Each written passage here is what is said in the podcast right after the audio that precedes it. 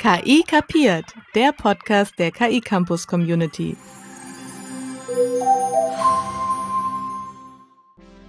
Herzlich willkommen zu einer weiteren Folge von KI kapiert, dem Podcast der KI Campus Community. Wir freuen uns, dass ihr wieder dabei seid. Mein Name ist Cordula Torner. Ich bin Community Managerin beim KI Campus und moderiere diesen Podcast im Wechsel mit meinen KollegInnen Sophie Plötz, Stefan Göllner und Katrin Reusmann. In dieser Folge geht es um künstliche Intelligenz für den Klima- und Umweltschutz. Mein Gast ist Uta Mühleis. Herzlich willkommen, Uta. Vielen Dank für die Einladung. Hallo. Schön, dass du hier bist.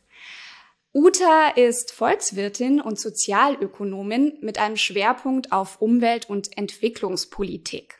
Nach verschiedenen beruflichen Stationen, vor allem im Bereich der digitalen Medien, angewandter Zukunftsforschung und Social Responsibility, gründete Uta 2007 gemeinsam mit Bodo Kräter die gemeinnützige Informationsplattform Reset, Digital for Good. Reset berichtet lösungsorientiert und unabhängig über das Themenpaar Nachhaltigkeit und Digitalisierung. Im Fokus stehen Projekte und Lösungsansätze, die sich mit zukunftsweisenden Ideen für eine nachhaltige Welt einsetzen. Seit 2019 erarbeitet die Reset-Redaktion, gefördert von der Deutschen Bundesstiftung Umwelt, eine Dossierreihe zu den Chancen und Potenzialen der Digitalisierung für eine nachhaltige Entwicklung. Im ersten Dossier geht es um künstliche Intelligenz und die spannende Frage, können wir mit Rechenleistung unseren Planeten retten? Uta, äh, in diesem sogenannten Green Book zeigt ihr auf gut 125 Seiten mit ganz, ganz vielen Praxisbeispielen und Interviews mit Fachexpertinnen, wie künstliche Intelligenz ähm, ja in den Bereichen Klimawandel, Energiewende, Schutz von Ökosystemen, Kreislaufwirtschaft und Landwirtschaft 4.0 eingesetzt wird. Ihr zeigt da Chancen und Risiken auf und fragt auch, wie das Potenzial durch die Politik besser gehebelt werden kann. Da steckt also ganz, ganz viel Stoff drin in diesem Green Book. Und bevor wir da ins Detail gehen, möchte ich von dir, Uta, bitte einmal ganz allgemein, am besten in einem Satz auf den Punkt gebracht wissen, was ist denn der genuine Beitrag und das große Potenzial von KI für den Umwelt- und Klimaschutz? Wow, ja, also künstliche Intelligenz, also beziehungsweise auch maschinelles Lernen kann im Umwelt- und Klimaschutz vor allen Dingen Vorhersagen treffen, ähm, Muster in Daten erkennen und Systeme optimieren. Eigentlich auch wie in anderen Bereichen, aber mit dem Fokus auf Umwelt- und Klimaschutz. Okay, das war zwar nicht ein Satz, sondern ein bisschen mehr, aber es war unglaublich prägnant und knackig. Das lasse ich so mal gelten. Und damit wir jetzt doch ein bisschen tiefer gehen und wirklich einen besseren Eindruck von der Bandbreite bekommen, wie KI schon heute im Klima- und Umweltschutz eingesetzt wird. Kannst du uns denn für jeden der fünf Anwendungsbereiche von KI ein typisches Beispiel nennen? Mhm, gern.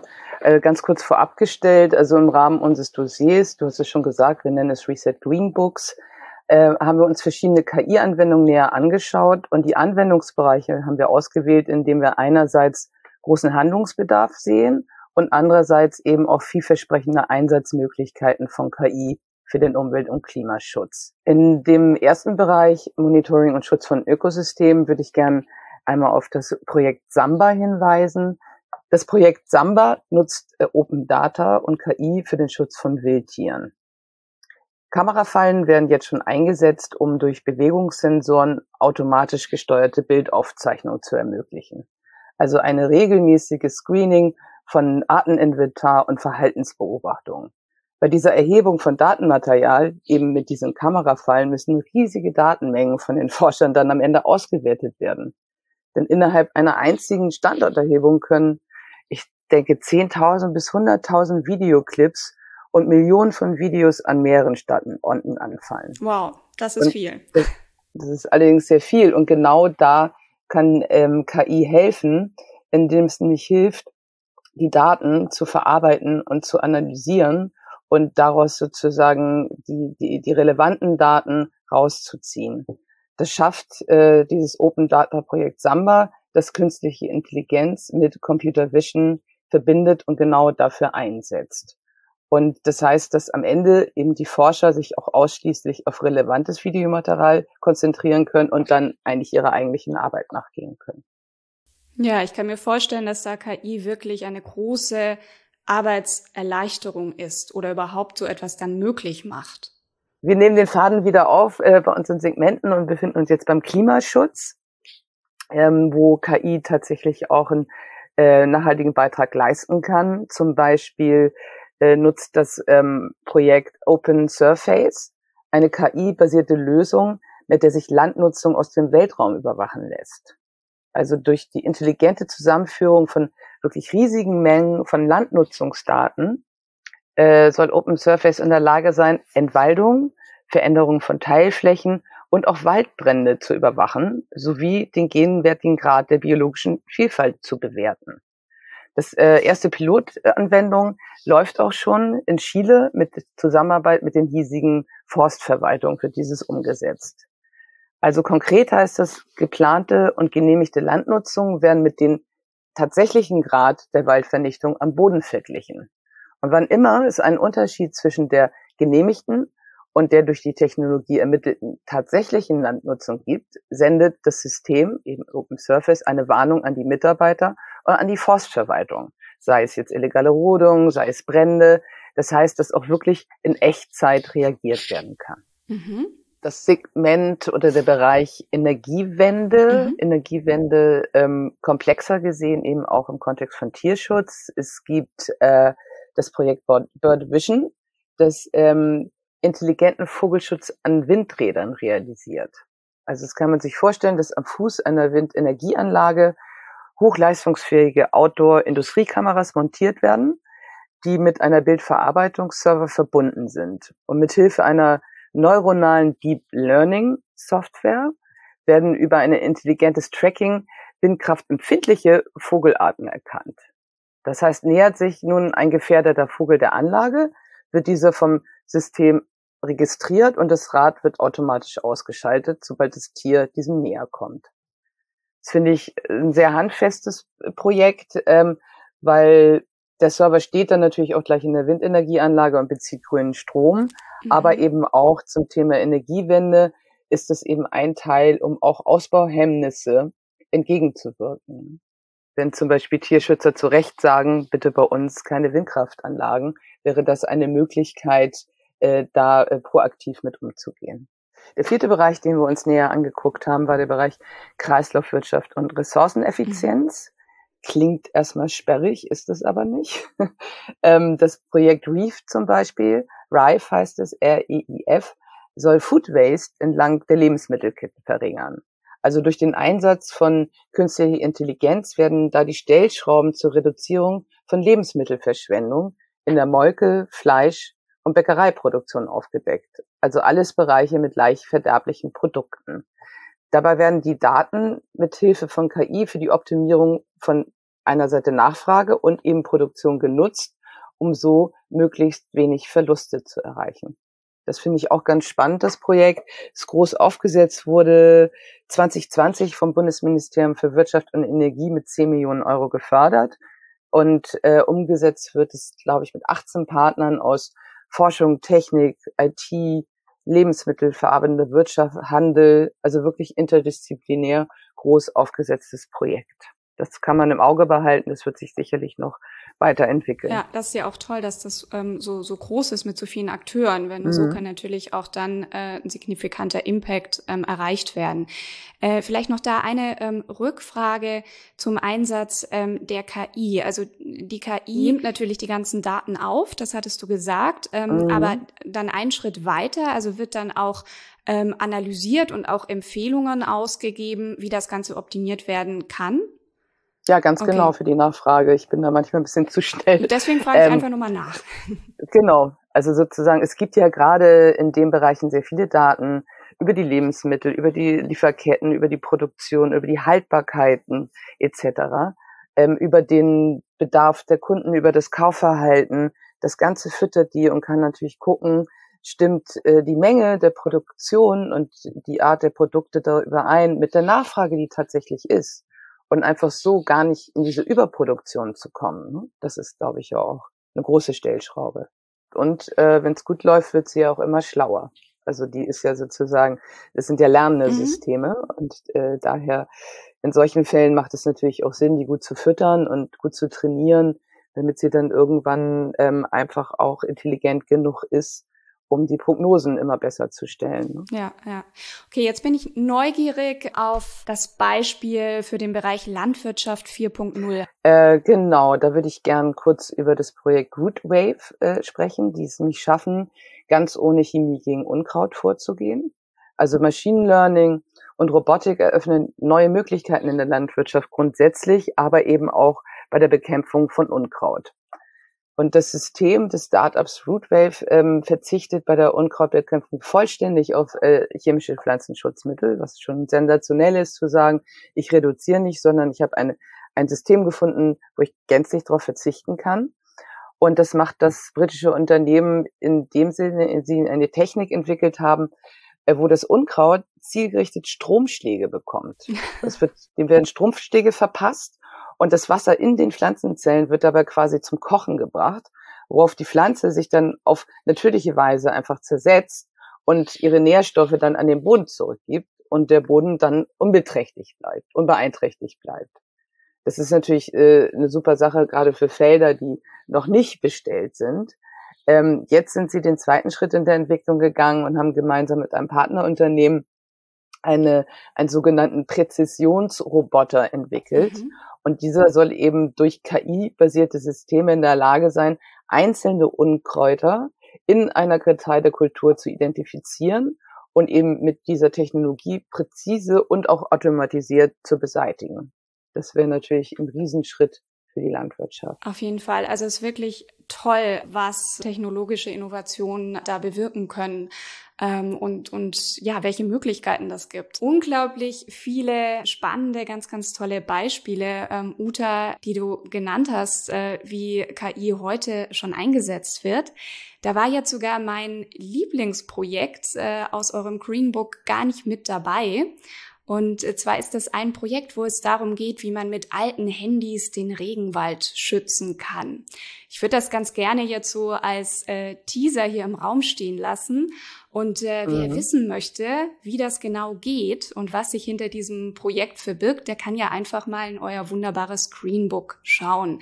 Da gibt es nämlich noch unzählige weitere tolle ähm, ja, Projekte und Beispiele, ähm, wie KI eben heute ähm, ja, im Nachhaltigkeitskontext eingesetzt wird.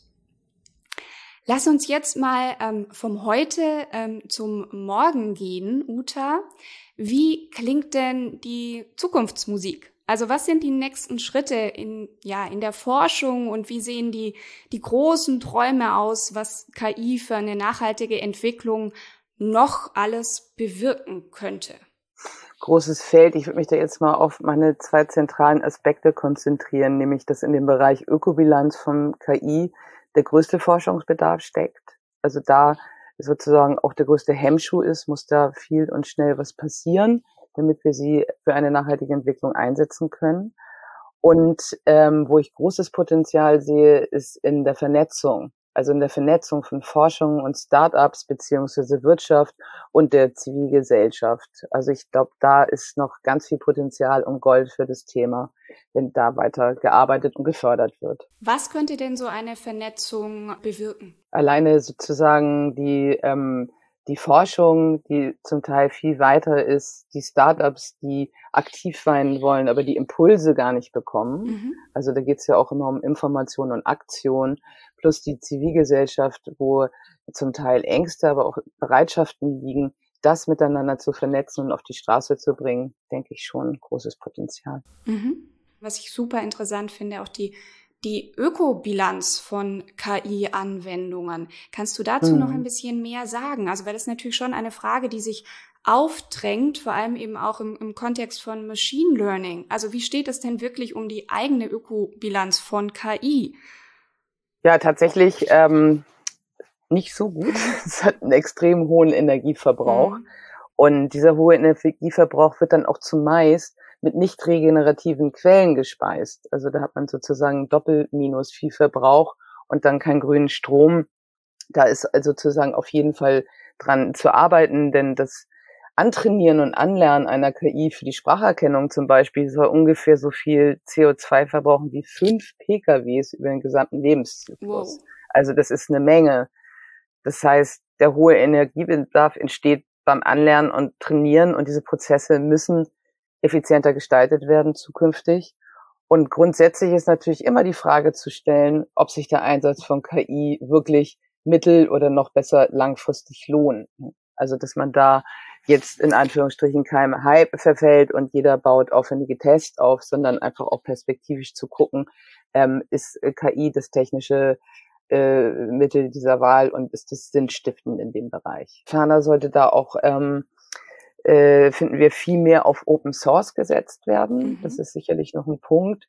Sowie es gibt sie ja schon in Teilen, energieeffiziente Hard- und Software und vor allen Dingen auf grüne Rechenzentren. Aber das ist ähm, Anliegen, das gilt eigentlich für die gesamte Digitalisierung. Und wie ist da der aktuelle Stand? Ja, der aktuelle Stand ist, glaube ich, dass das ja noch ein sehr junges Feld ist und äh, dass die Sensibilisierung da jetzt eben gerade erst losgeht. Ich glaube, diesen Sprung zu grünem Strom, das schafft man noch als erstes, aber ähm, diese Effizienz, auch gerade beim Trainieren, dieses ähm, Abwägen, Open Source, das sind natürlich Sachen, ähm, das ist noch in, sozusagen in der jungen Entwicklung. Und ähm, genau, welcher Punkt nicht ganz offensichtlich ist, aber sicherlich einen großen Impact ähm, auf das Thema Nachhaltigkeit hat, ist, ähm, dass die Konsumsteigerung durch KI-basierte Kaufempfehlungen nicht zu unterschätzen ist. Oh, also ja. die wird immer schlauer, die Kaufempfehlungen werden immer genauer, der Konsum steigt. Wir wissen, dass Konsumsteigerung äh, nicht das Ideal äh, für, für unseren Haushalt ist und ähm, daher ist sozusagen zu schauen, statt den Konsum weiter anzukurbeln, könnten diese Informationen oder die KI-Anwendung auch genutzt werden, nachhaltige Kaufentscheidungen anzuregen. Also zum Beispiel ähm, in dem große Mengen an Daten über die Lieferketten, über die Ressourcenströme, über die Produktionsprozesse oder auch über die Energieverbräuche in die Bewertung von Konsumentscheidungen mit einbezogen werden. Was müsste passieren, damit das funktioniert? Also wer müsste da dahinter stehen und das wollen? Mhm. Also da gibt's äh, schon, es gibt ja schon diverse Ansätze, wo geguckt wird, dass zum einen der Konsument informiert wird, äh, dass der Preis, also dass sozusagen ähm, äh, Ressourcenverbrauch und äh, äh, Klimaveränderung mit eingepreist werden. Da gibt's ja sozusagen schon diverse Ansätze. Und ich glaube, da ähm, in diesen Bereichen, was nachhaltigen Konsum angeht, das wird auch von der Bundesregierung gefördert, äh, diesem Thema nachzugehen. Da müsste man äh, tatsächlich KI-basierte Lösungen mit aufnehmen und dann eben auch im Markt, was den nachhaltigen Konsum geht, weiter nach vorne bringen und transparenter machen. Mhm. Also das wäre dann quasi von der Politik unterstützt und gewollt und ich denke mal ein Stück weit wahrscheinlich auch von uns Konsumenten, oder? Wenn wir Exakt, sowas nachfragen. Das ist, das ist sozusagen, wir haben natürlich immer noch die Konsumentenmacht. Das heißt, der Konsument fragt es nach, ähm, wenn der Konsument das nachfragt, äh, möchte der Produzent und Verkäufer das natürlich auch, weil seine Zielgruppe das möchte. Und äh, wenn der Staat dann auch noch dementsprechend fördert und oder Druck macht, ähm, könnte das Ganze ins Rollen kommen. Mhm. Ja. Es gibt ja schon erste Suchmaschinen, wo ich nach grünen Produkten suchen kann. Äh, es gibt sozusagen erste Plattformen, wo ich den CO2-Ausstoß des Produktes kompensieren kann. Es gibt Plattformen, wo ich nur nachhaltige Produkte bekomme. Also dieses Thema nachhaltiger Konsum ist ja schon sozusagen auf dem Weg. Mhm. Und das wäre ein Schritt, wo man dem tatsächlich nochmal ein Turbo geben könnte. Ja, ja, das ist ein ganz spannender ähm, Punkt, den du da ansprichst. Ähm, ich sage jetzt mal, diese öffentliche Aufmerksamkeit und, und Wahrnehmung. Ja, also ich meine, sowohl künstliche Intelligenz als auch äh, der Klimawandel äh, sind ja ähm, in, in der öffentlichen und gesellschaftspolitischen Diskussion riesengroße Themen und ganz vorne mit dabei. Ähm, aber wirklich zusammengedacht und gemeinsam diskutiert, also die ökologisch nachhaltigen Aspekte von KI na, für eine nachhaltige Entwicklung, ähm, die werden gar nicht so oft diskutiert. Also da geht es dann eben öfter um die, ich sag jetzt mal, ähm, ja, gesellschaftlich ethischen Aspekte. Kannst du dir erklären, warum, ja, warum diese beiden Bereiche äh, doch noch verhältnismäßig selten äh, diskutiert werden in der Öffentlichkeit und zusammengebracht werden? Hm. Ich finde es fast äh, natürlich, denn ähm, also ganz natürlich im Sinne, denn die gesellschaftspolitische Debatte, wie du schon sagtest, insbesondere ethisch-soziale Aspekte, sind ja viel dichter am Menschen dran. Also sozusagen, das betrifft den Menschen direkt. Und zudem nimmt die Diskussion im besten Fall der Anspruch, also hinsichtlich einer nachhaltigen Entwicklung, ja gerade erst richtig Fahrt auf. Also das eine ist direkter, das andere ist im Kommen. Mhm. Ähm, deswegen hoffen wir, dass sich das bald match und ein wichtiger Meilenstein dahin stellt ähm, die umweltpolitische Digitalagenda vor. Also dass wir überhaupt eine umweltpolitische Digitalagenda haben, ja. ist sozusagen die erste Strategie in Europa, die Digitalisierung und Umweltschutz konsequent miteinander verbindet. Also das ist schon mal ein Meilenstein. Auf jeden Fall. Ja, jetzt ähm, noch zu einem, ich sag mal, schwierigen beziehungsweise schwerwiegenden Thema. Mit Putins Krieg hat die Energiewende ja einen verstärkten, ich sag mal, Aufmerksamkeits- und Dringlichkeitsschub bekommen. Und da würde mich jetzt interessieren, welche Rolle KI dabei spielt. Also, ne, welche Rolle spielt KI, um von der russischen Energie unabhängiger zu werden? Hm. Ja, wie immer hat das zwei Seiten. Ne? Also eigentlich ist natürlich auch ganz gut, dass die Energiewende jetzt mal einen Turbo mhm. reinkriegt und einen Schub bekommen, weil die steht äh, nicht erst seit der Ukraine, ähm, seit dem Ukraine-Konflikt an.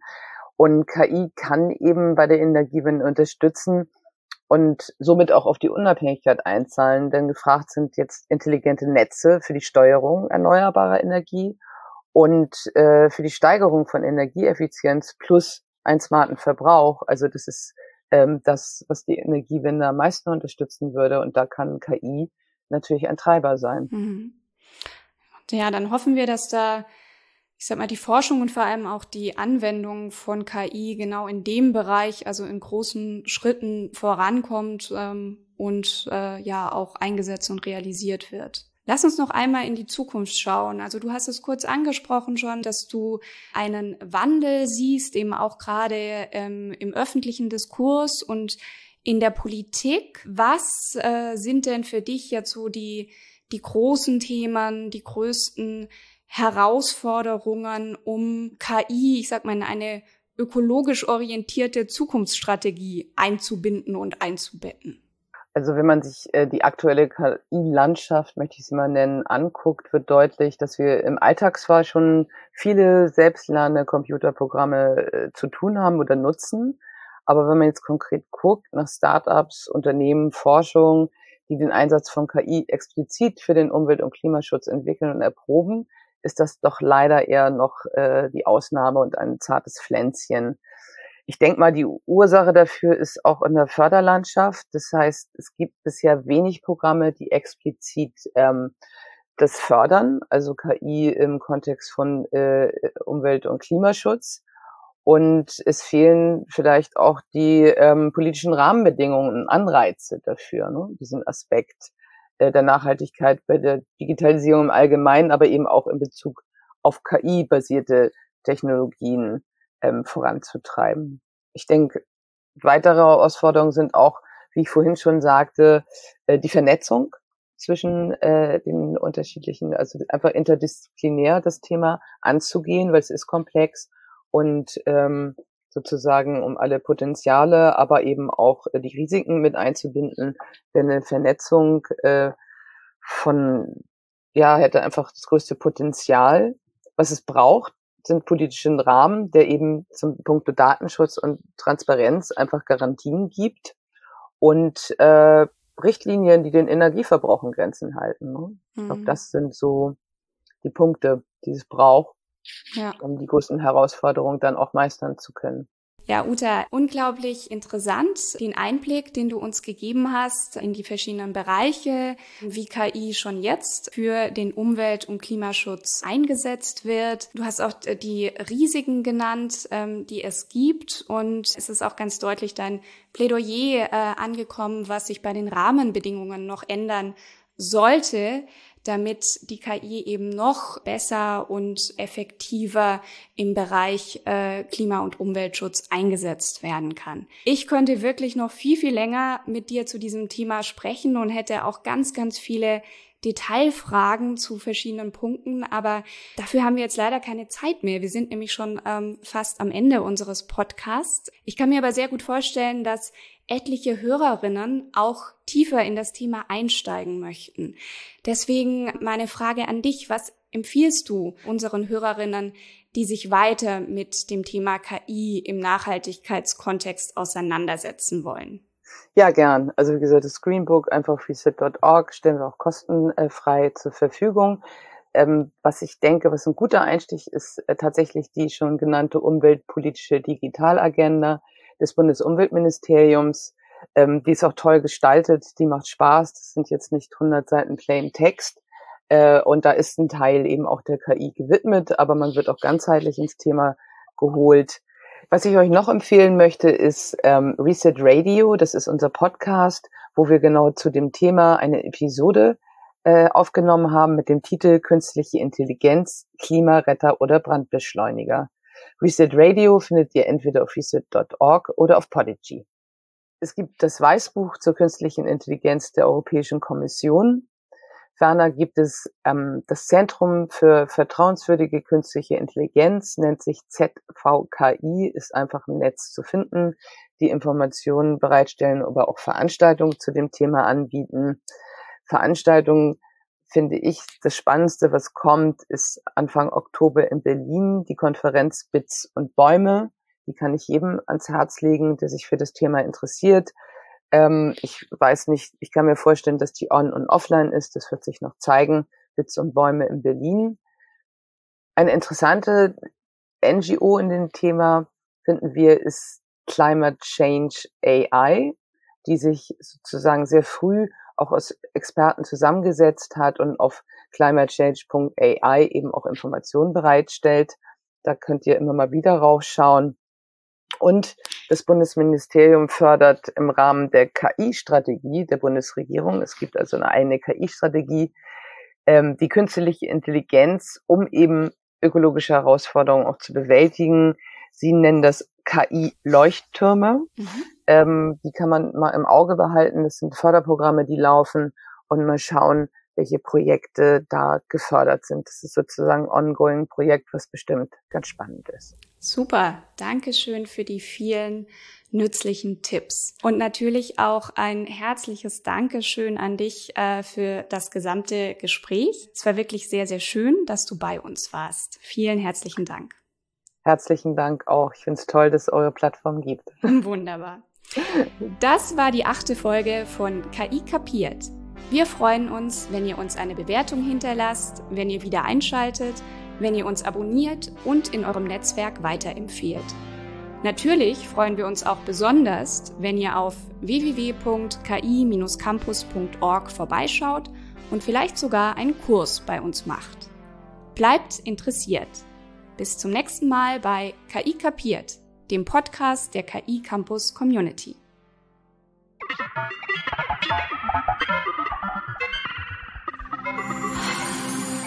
Música